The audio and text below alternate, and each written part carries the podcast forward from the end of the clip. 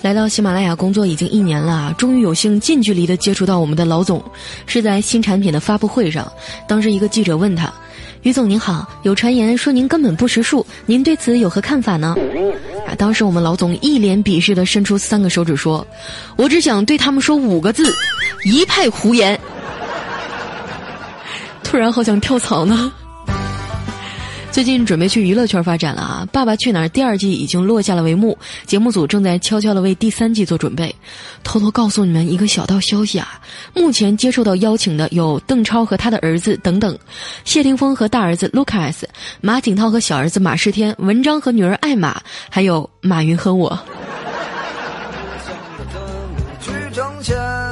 开个玩笑啊！现在微博上有一种怪现象，以前呢是管有钱人叫老公，自从马云当上首富以后，就变成管有钱人叫爹了。小黑没事就跑人家马云的微博底下留言，有一次竟然被他爸发现了。小黑爸爸语重心长地说：“儿子，爸把你抚养这么大，你管别人叫爹合适吗？你有考虑过我的感受吗？”小黑惭愧地低下头说：“爸，我知道错了。”他爸叹了口气说。再说了，你要是管马云叫爹，那咱俩不成亲兄弟了吗？对于这种认爹求荣的事儿啊，我是非常不耻的。人家再有钱，跟你有一毛钱关系吗？踏踏实实的勤劳致富，自己变成有钱人不就完了吗？我的梦想就是当富一代，成为大土豪。土豪一般有两个特点：一没文化，二有钱。